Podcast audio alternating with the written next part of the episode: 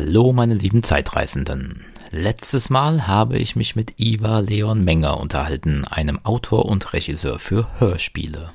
Und auch heute habe ich wieder einen schreibenden Gast. Rund 43 Millionen verkaufte Bücher, darunter Bestseller wie Märchenmond und Das Druidentor. Die Wolfgang wurde gerade erst verfilmt und war Anfang des Jahres im Kino. In den Folgen 11 bis 15 war er schon einmal im Neurotainment Podcast zu hören und hat dort höchstpersönlich eine Geschichte aus seiner Chronik der Unsterblichen vorgelesen. Die Rede ist natürlich von Wolfgang Holbein. Er erzählt uns heute, wie er schreibt und warum er schreibt. Aber zu Beginn dieser Classic-Episode, das Interview habe ich nämlich schon vor vielen Jahren mit ihm geführt, hören wir ein weiteres Mini-Hörspiel nach einer Erzählung von Abraham Storm. Viel Spaß! Die Zukunft ist frei.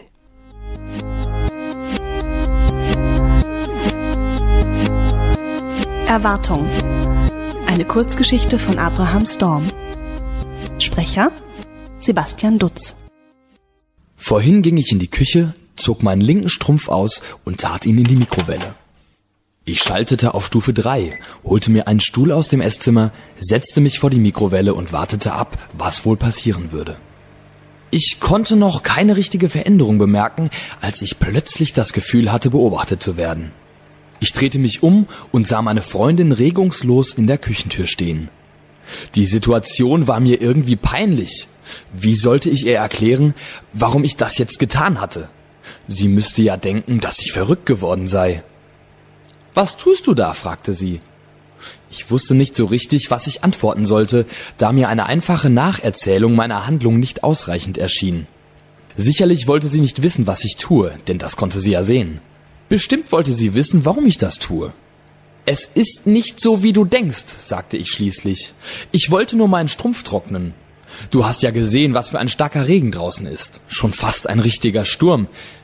Naja, und da dachte ich halt, ehe ich mir noch eine Erkältung hole, das geht ja ganz schnell sowas. Also trocknen wäre keine schlechte Idee, dachte ich mir. In der Mikrowelle? fragte sie. Ja, sagte ich und wirkte dabei wohl ziemlich unsicher. Ich war schon immer ein schlechter Lügner und hatte darum die Befürchtung, nicht glaubwürdig genug zu wirken. Außerdem hatte ich Angst, dass sie vielleicht fragen würde, warum ich nur einen Strumpf trocknen wollte und den anderen noch anhatte. Um dieser Frage noch im Vorfeld entgegenzuwirken, zog ich schnell meinen rechten Strumpf aus und steckte ihn zu dem anderen in die Mikrowelle hinzu. Meine Freundin drehte sich um und ging aus der Küche. Ich konnte ihren Gesichtsausdruck leider nicht richtig sehen und weiß deshalb nicht, ob sie nun besorgt oder schockiert war. Vielleicht erschien ihr meine Antwort ja sogar wirklich einleuchtend gewesen zu sein. Doch egal, was sie über mich denken mochte, ich fühlte eine gewisse Selbstzufriedenheit in mir aufsteigen. Und je stärker es in der Küche nach verschmorten Strümpfen roch, desto mehr hatte ich das Gefühl, etwas wirklich Wichtiges getan zu haben. 1, 2, 3.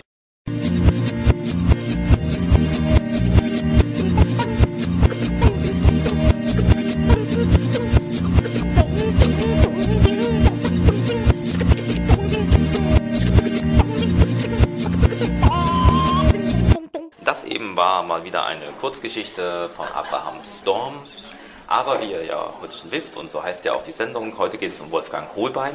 Ich bin bereits hier in der Stadtbücherei Frankfurt am Main, das heißt ganz genau in der Stadtteilbibliothek Bornheim. Und heute wird Wolfgang Holbein, ich hoffe, ich muss ihn jetzt nicht weiter vorstellen, man kennt ihn ja schon aus den ganzen letzten Podcasts. Ähm, und auch sonst ist er nicht ganz unbekannt. Auf den Plakaten, die hier hängen, steht Wolfgang Holbein liest aus Die Tochter der Himmelsscheibe. Und genau das passiert heute. Das ist eine Autorenlesung. Und Wolfgang Holbein hat äh, versprochen, sich ein bisschen Zeit zu nehmen, um äh, sich von mir interviewen zu lassen. Und zwar exklusiv für den Neurotainment Podcast. Wolfgang Holbein selbst ist auch schon da. Er ist gerade dabei, Bücher zu signieren für seine doch recht zahlreichen Fans, die hier gekommen sind. Ähm, vielleicht äh, geselle ich mich jetzt einfach mal in die Nähe und wir hören mal einen Moment lang zu, wie das so klingt, wenn man so Bücher signieren muss, was ja auch ein Teil des Berufes eines Autors sein kann. Ich habe zwar kein Buch dabei, aber wenn Sie mir eine Karte signieren würden, wäre das auch sehr nett.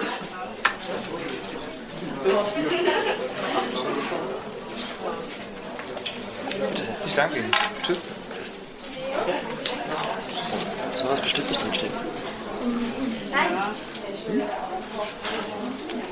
Du willst? Ja. Ich muss nur sagen, noch bin ich da. Bitte.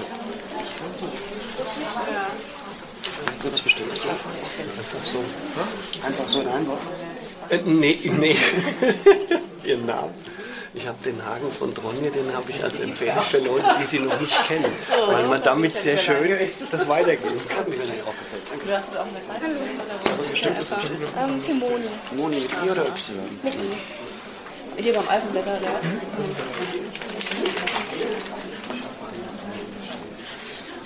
Ist das ausgekippt? Nee, ich lasse dich jetzt mal vor, was die letzten dir schreiben. Schreiben Sie für Clemens? Sie, ja. Ja.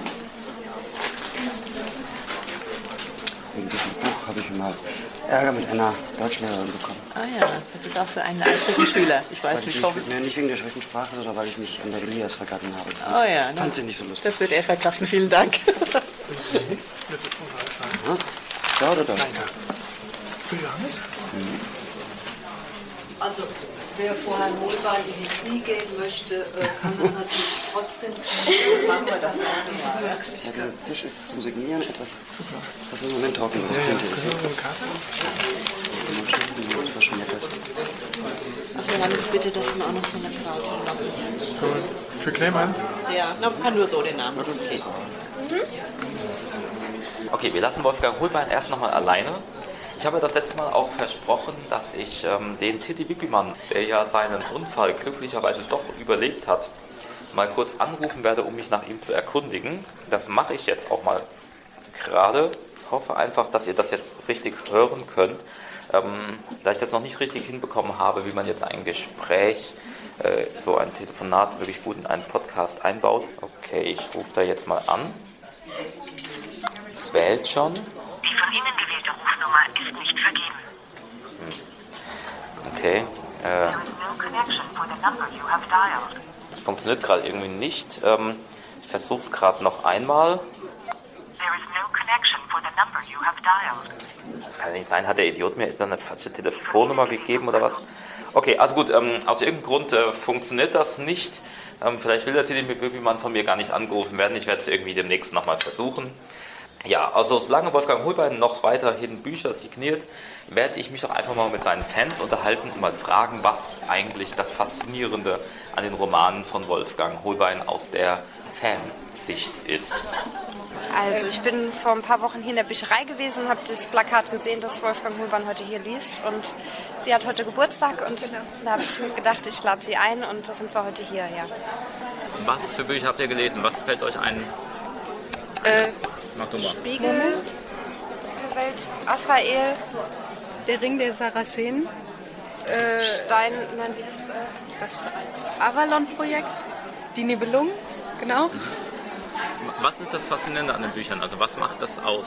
die erzählerische Kraft, die er hat. Also die Figuren, die er, die Wesen, die er erfindet und äh, wie er sie äh, zum Leben erweckt durch seine Erzählung. Ich lese zum Beispiel, also sonst äh, überhaupt keine Fantasy-Romane und äh, habe hab mal ein paar von anderen Autoren gelesen, aber das hat mir alles nicht so zugesagt und mit seinen Büchern kann ich halt auf jeden Fall was anfangen. Woran liegt das?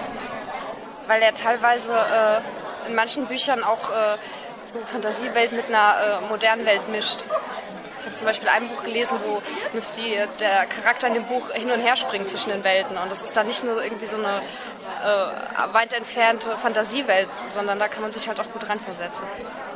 Oh, ich liebe Wolfgang Holbein schon seit Jahren, weil er ganz tolle Bücher schreibt. Das ist so ein, ein Zwischending zwischen ähm, Fantasy und Stephen King.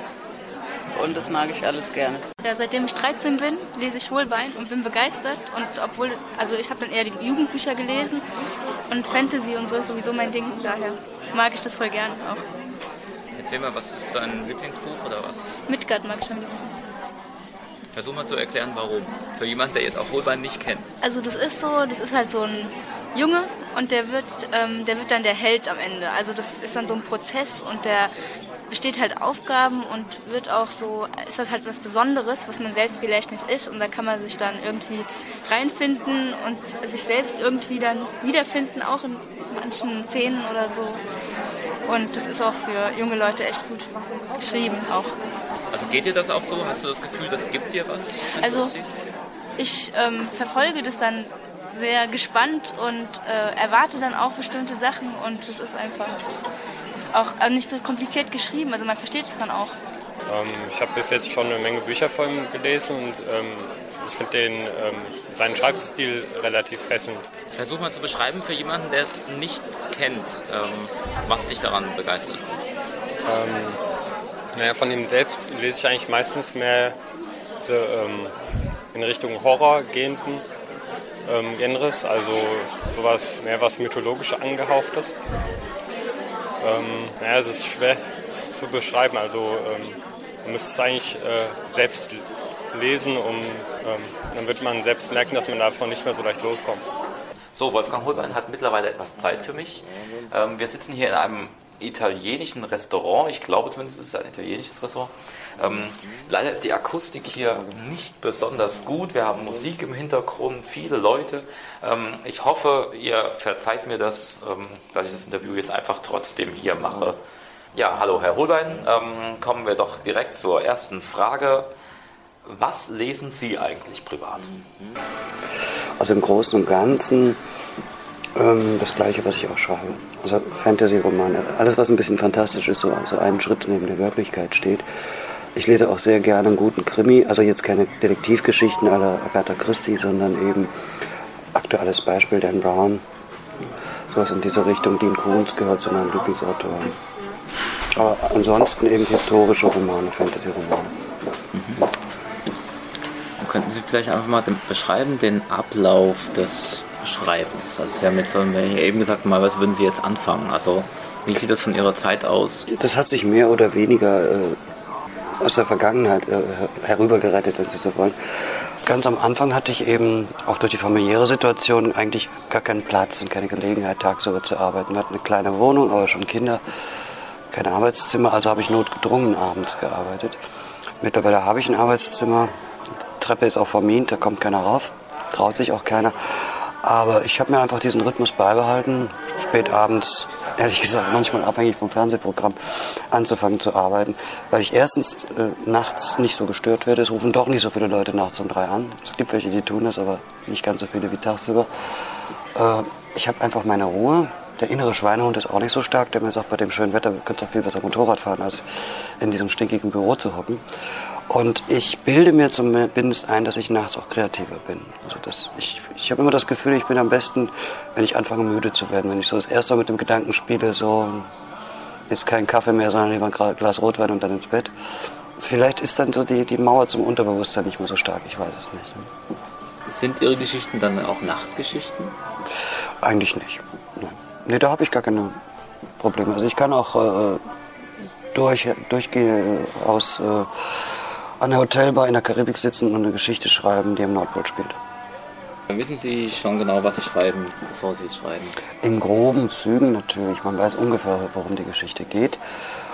Und ähm, den Rest, entwickelt sich beim Schreiben. Also ich bin manchmal selbst überrascht, in welche Richtung es geht. Ich will es aber auch gar nicht wissen. Also wenn ich jetzt, ich kenne also Kollegen, die arbeiten so, dass sie sich ein Exposé machen, ein ganz gründliches Exposé, in dem ganz genau drin steht, da und da passiert das und das, dann würde mich die Geschichte nicht mehr interessieren. Also dann ich mache es selbst bei, ich habe etliche Bücher nach Filmen geschrieben, wo ich also die Videokassette und das Drehbuch bekommen habe. Selbst da habe ich es so gemacht, dass ich mir nicht vorher angesehen habe, sondern eine Szene angeschaut, das Drehbuch genommen und dann die Szene geschrieben, weil ich, äh, ich fände das unerträglich, wenn ich schon ganz genau weiß, was da drin ist. Führt natürlich dazu, dass ich ein paar Szenen neu schreiben musste, was plötzlich nicht mehr passte. Wie fing das alles an? Erinnern Sie sich noch, was das erste war, was Sie jemals geschrieben haben? Äh, ja, wahrscheinlich ein Aufsatz in der Schule. Also ich weiß noch, was das erste war, was ich wirklich geschrieben habe, um eine, also was ich auch fertig geschrieben habe. Äh, das war halt eine Kurzgeschichte, die ich äh, äh, an, ich weiß nicht, Ihnen sagt wahrscheinlich Transgalaxis was oder, oder auch nicht. Das ist ein Buchhändler, der übrigens ganz hier in der Nähe in Friedrich, Friedrichsdorf äh, wohnt und äh, sich spezialisiert hat auf Fantasy, Science Fiction, all diese Sachen. Macht nichts anderes in Versandbuchhandlung und er hatte und hat ein eigenes Magazin, in dem er Bücher vorstellt und hat damals auch Kurzgeschichten veröffentlicht von Lesern. Und da habe ich einfach mal eine hingeschickt und hat sie angenommen, fand sie gut. Ich war natürlich auch stolz wie Oskar, dass er sie abgedruckt hat. Ja, und dann, das war die allererste, ja. Die ist mittlerweile auch schon woanders nochmal erschienen. Was ich wirklich als erstes je geschrieben habe, weiß ich nicht mehr. Wahrscheinlich irgendwas ganz, ganz Schreckliches als Elfjähriger und bin froh, dass es weg ist. Man sagt ja, es lässt sich am besten über das schreiben, wozu man einen persönlichen Bezug hat. Und in Ihren Geschichten geht es ja immer wieder um Parallelwelten. Wo liegt da der persönliche Bezug? Naja, natürlich war ich noch nie in einer Parallelwelt. Äh, vielleicht ist es einfach die Sehnsucht nach dem Unbekannten. Ich, das, was ich vorhin ja auch schon mal sagte und immer wieder sage, also angefangen zu lesen, richtig bewusst zu lesen, jetzt nicht das Lesen dann, habe ich mit Karl May. Und ich kann wirklich nicht mehr sagen, ob er gut oder schlecht ist. Ich, ich habe zwar die alten Bücher immer noch zu Hause und spiele manchmal mit dem Gedanken, wieder reinzugucken. Ich traue mich aber nicht, um mir auch die Illusion nicht kaputt zu machen. Manchmal geht sowas schief. Aber die Art von Geschichten, eben so, so fremde, unentdeckte Welten, neue Kulturen und, und ganz, ja, so Abenteuer zu erleben, dass man nie genau weiß, was ist hinter der nächsten Tür. Ist da wirklich die Welt zu Ende oder kommt was ganz anderes? Also das, äh, das ist so mein Bezug zu, zu, zur Welt der Fantasie, wenn Sie so wollen. Haben die Geschichten oder die Charaktere einen autobiografischen Bezug? Die Geschichten weniger, es sind immer wieder mal kleine Episoden drin, die ich selbst erlebt habe, die ich damit einfließen lasse. Die Charaktere, also zumindest die Hauptperson hat mit Sicherheit immer ein bisschen was von mir. Ich glaube, das geht auch gar nicht anders. Äh, bewusst oder unbewusst, weiß ich nicht. Manchmal haben sie auch Charakterzüge, die ich bei mir selber nicht so gut finde, mit die ich dann da ausspielen darf und bin dann meistens auch dafür bestraft. Das hat der Unterschied im richtigen Leben nicht. Und natürlich ist manchmal macht man sich auch den Spaß und lässt irgendjemand, den man kennt, auftreten oder. Aber das tue ich immer nur nach Absprache. Das finde ich unfair, das so nicht zu machen. Wäre aber witzig. Ich habe es gemacht, also als Beispiel, wir haben vor, vor 17, 18 Jahren ein Haus gebaut. Mittlerweile sind wir mit dem Architekten befreundet und sogar gute Freunde von uns. Aber es war ein reines Chaos. Es ging alles schief, was nur schief gehen kann. Und äh, die Firma heißt, und der Mensch auch heißt Sturm. Ne? Und daher kommt das Wort Sturmschaden, das weiß ich jetzt. Und ich habe dann schon zweimal so als Nebenfigur, als Bauunternehmer dieses Namens auftreten lassen. Und es endet dann immer so, dass das Haus umfällt oder irgend sowas. Aber nur nach Absprache. Also man hat da auch noch nicht, die gar nicht zu unterschätzende Macht. Man kann jemanden da auch ganz schön fertig machen. Vielleicht nicht mit Fantasy-Romanen, aber man kann denjenigen zumindest ärgern und in, in seinem Bekanntenkreis unmöglich machen. Das würde ich nicht tun. Ich nehme mich auch selbst auf die Schippe. Also ich, da, in dem Roman Die Kinder von Troja gibt es also einen Stadtschreiber, er heißt Niblo, das ist also mein Name rückwärts. Der Kerl ist völlig blöd, ist übrigens auch Analphabet und man hat ihm den Job als, aus Mitleid gegeben, weil er sonst nichts kann. Mhm. Genau, also Intruder mhm. ist ja ein Beispiel. Das ist, das eigentlich das Einzige, das ist wirklich sehr autobiografisch. Also bis auf die mordlüsternden Indianer, die uns natürlich nicht so nachgelaufen sind, ist eigentlich fast alles, was da drin passiert, haben wir auch schon wirklich so erlebt. Mhm. Also der Plot ist ausgedacht, aber alles, was rundherum passiert, bis hin zu einigen witzigen oder auch peinlichen Zwischenfällen, die tatsächlich so stattgefunden haben. Sie haben ja gesagt, Sie ähm, erinnern sich nicht an Ihre Träume? Leider nicht. Oder Gott sei Dank, weiß ich ja nicht. Ähm, wie ist, das, wie ist der Bezug zu Ihren äh, Geschichten? Wenn Sie eine Geschichte schreiben, die Figuren, schwirren die Ihnen dann den ganzen Tag lang im Kopf? Leben Sie in diesen Geschichten? Oder? Nein, eigentlich nicht. Also da bin ich auch eigentlich ganz froh, dass das so ist. Es ist wirklich so, dass ich, wenn ich schreibe, dass ich dann auch hineintauche und unter Umständen kann man mich auch ansprechen, ich mag es gar nicht. Aber in dem Moment, wo ich den Computer ausschalte bzw. den Stift aus der Hand lege, bin ich auch zurück. Dann, dann kann ich wirklich abschalten. Ich denke natürlich dann manchmal auch über, über den Vortrag der Geschichte nach oder kleine Kniffe. Aber es ist nicht so, dass ich dann da völlig äh, abdrifte, wenn Sie so wollen. Wann kommen Ihnen die Ideen? Meistens beim Schreiben. Also am Anfang ist fast immer nur eine ganz vage Idee da. Oft sogar nur ein Titel. Und die Geschichten entwickeln sich dann schon beim Schreiben. Genau, oder Sie haben halt gesagt, äh, teilweise na, ist eine Geschichte wie Intruder, ist die dann ja. dort entstanden Ja. oder wird die anschließend geschrieben? Äh, nein, komplett anschließend. Ich habe mir natürlich jede Menge Fotos gemacht, auch gezielt in Hinsicht darauf, das vielleicht mal zu verwerten. Also man, ist ja da, man wird ja dann irgendwie so zum Mülleimer, der alles aufsaugt. Und ich habe auch ein paar Notizen gemacht, damit man nicht alles vergisst. Aber äh, es war nicht jetzt fest geplant, daraus einen Roman zu machen. Die Idee kam erst zwei Jahre später. Gibt es Geschichten, die Sie jetzt schon im Kopf haben, wo Sie sagen, das werde ich irgendwann mal schreiben, aber ich bin vielleicht noch nicht so weit oder Ja, es gibt immer wieder so, so einzelne Szenen, aber nichts, wenn der Punkt erreicht ist, wo ich wirklich eine Geschichte habe, dann fange ich eigentlich auch an, sie zu schreiben. Also ich finde zum Beispiel, was ich, also eines der faszinierendsten Bücher, die es überhaupt je gegeben hat, ist das Alte Testament, wenn man mal den religiösen Teil rauslässt. Einfach die Geschichten, die da drin sind, sind unglaublich spannend. Und ich würde gerne mal so ein paar Geschichtchen oder auch eine kleine Reihe mit Romanen auf dieser Basis schreiben. Die Idee habe ich seit 20 Jahren und vielleicht werde ich sie in weiteren 20 Jahren immer noch haben. Äh, aber es ist nicht so, wo ich jetzt, wenn ich jetzt sagen würde, das muss ich jetzt unbedingt machen, dann würde ich es auch tun. Wie ist der Bezug zu Ihren Figuren? Würden Sie äh, Ihre Geschichten zum Beispiel von anderen Autoren weitererzählen lassen? Ja, das habe ich ja schon gemacht. Also aktuelles Beispiel ist eben die, die Envo-Geschichten, die ich ja vor auch fast 20 Jahren mittlerweile alleine angefangen habe. Und äh, die Grundidee davon, die stammt allerdings nicht nur von mir, sondern von mir und Dieter Winkler, der auch ein Schulfreund von mir ist. Und wir haben uns diese Welt schon angefangen als 10- oder, oder 11-Jährige auszudenken. Irgendwann habe ich dann angefangen, sie zu schreiben. Er hat auch mal eine Kurzgeschichte geschrieben, hat sich dann aber beruflich in eine ganz andere Richtung entwickelt. Und ich habe die ersten zehn Geschichten selber gemacht. Und dann ging mir irgendwann, ganz ehrlich gesagt, die Lust und auch die, die Zeit aus. Und mittlerweile ist Dieter Winkler ja auch wieder ins unser Lager übergewechselt sozusagen. Es ist nicht nur mein Agent und, und äh, Manager, sondern schreibt eben genau diese Geschichten mit den Figuren jetzt weiter. Und das, das freut mich auch. Das, äh, wir kommen auch ganz gut an bei den Lesern. Es gibt immer ein paar Stimmen, die, die meckern, aber ich glaube, das ist normal. Sowas wird man immer haben. Das, so wie es wahrscheinlich auch Leser gibt, denen seine Geschichten besser gefallen als meine. Im Großen und Ganzen funktioniert aber. Gibt es aber auch Geschichten, die Ihnen mehr am Herzen liegen? Also wo Sie sagen, das kann ich nicht aus der Hand geben, das ist mein Leben? Ja, es gibt ein paar. Also zum Beispiel mein Lieblingsbuch Hagen von Tronje. Da habe ich auch von Verlagsseite schon öfter das Angebot gehabt, ich soll doch mal das, äh, sozusagen skizzieren, wie ich mir das denke, weil das Buch eben relativ erfolgreich war. Sie würden auch gerne Fortsetzungen machen und sie würden es dann gerne weiterschreiben lassen, aber das würde ich nicht tun. Also entweder habe ich mal die Zeit, es zu machen oder, oder nicht. Das sind dann aber relativ wenige. Was ist das, was Ihre Fans äh, begeistert an den Geschichten? Wenn ich das wüsste, dann hätte ich wahrscheinlich das Patentrezept, um Bestseller zu schreiben. Das weiß ich nicht. Also es ist ja auch nicht so, dass alles, was ich schreibe, automatisch ein Bestseller wird. Ich habe also durchaus eine Reihe von Büchern geschrieben, die ziemliche Reinfälle waren.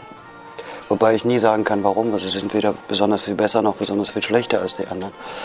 Äh, es ist einfach sehr viel Glück dabei. Und es ist so, ja, dieses abgenutzte Wort, dieses das gewisse Etwas, das hat man eben oder man hat es nicht. Es gibt auch keinen Grund, sich darauf was einzubilden. Es ist eben etwas, jeder Mensch hat ein besonderes Talent. Und äh,